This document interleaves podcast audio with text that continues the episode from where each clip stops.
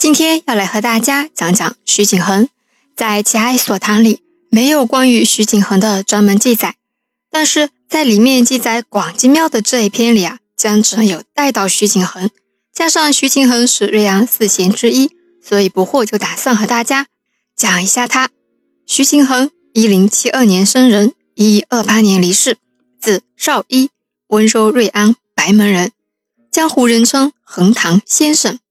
他的一生品行高洁，如屈原笔下的兰花；奉公守法，朴实廉洁，如清水。性格上刚正不阿，嫉恶如仇，内心忧国忧民。所以在明末清初的时候啊，徐庆恒就被老乡尊崇为瑞安四贤之一。其他三贤是谁呢？陈复良、高明、左敬。不过在前面的文章里全都讲过他们。温州本地的朋友们，以及一路上有一直听不惑讲解的朋友们，对他们几位啊，应该都不陌生。徐景恒不仅仅是瑞安四贤之一，他还是温州元丰太学九先生之一。哎，这个名字一听啊，就非常的高大上啊。那么问题来了，什么是元丰太学九先生？我们来断一下句，元丰是年号，谁的年号呢？宋神宗赵顼的年号，太学这个大家都懂嘛，不用解释。九先生那就是九位小哥哥嘛，这九位小哥哥啊，全是我们温州人，他们都在汴京的太学里学习，都是优等生。学成以后，这九位小哥哥给北宋时期的政治和文学方面带去了很多色彩，他们都是历史上留下浓重一笔的人物。因为都是温州人嘛，所以也称温州元丰九先生。让我们来看一下这九位小哥哥分别是谁：周行己、徐景恒、刘安杰、刘安尚、蒋元忠、沈公行、戴树、赵萧、张辉。综合以上的背景，徐景恒不仅仅是一代名臣，还是一位杰出的政治家，而且学识还非常的渊博，是学者也是诗人。在今天，他的传世作品啊有《横塘集》《横山阁》《池上》等等。北宋元佑八年（公元一零九三年），徐景恒二十一岁。这一年，他中了进士，从此步入仕途。既然都被誉为四贤中的一贤了，他肯定是个好官了呀。没错，我们温州啊，真的是出了非常多的好官，为官清廉，为民着想。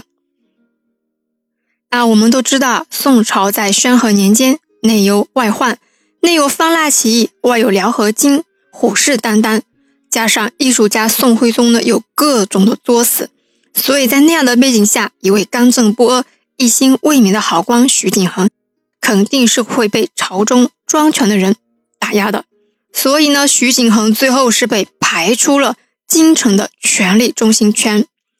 靖康之耻发生后，宋室南迁。赵构继位，徐景亨被重新启用，升为御史中丞，后面又升为尚书右丞。好，这里我们来讲解一下这两个职位。御史中丞做的呢是司法方面的工作，相当于我们今天的国家检察长。这个职位啊，刘伯温也担任过。尚书右丞的话厉害了，相当于我们今天的国务院副级别干部啊。所以你看，我们徐景恒。妥妥的进入了权力中心，可以呢参与朝廷中的各种大事的决策。但是我们知道，南宋我们的岳飞都被害成这样子，何况徐景恒？因为徐景恒和岳飞一样是主战派，所以就被陷害了。被陷害后的徐景恒贬至杭州，病死于赴任途中，时年五十九岁。